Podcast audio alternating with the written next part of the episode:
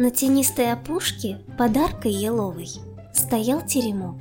Жил в нем маленький еж. В лесу собирал он грибы и орехи под песни сорок и вороний галдеж. На лапках галоши, панамка из ситца, иголки уложены в ровненький ряд.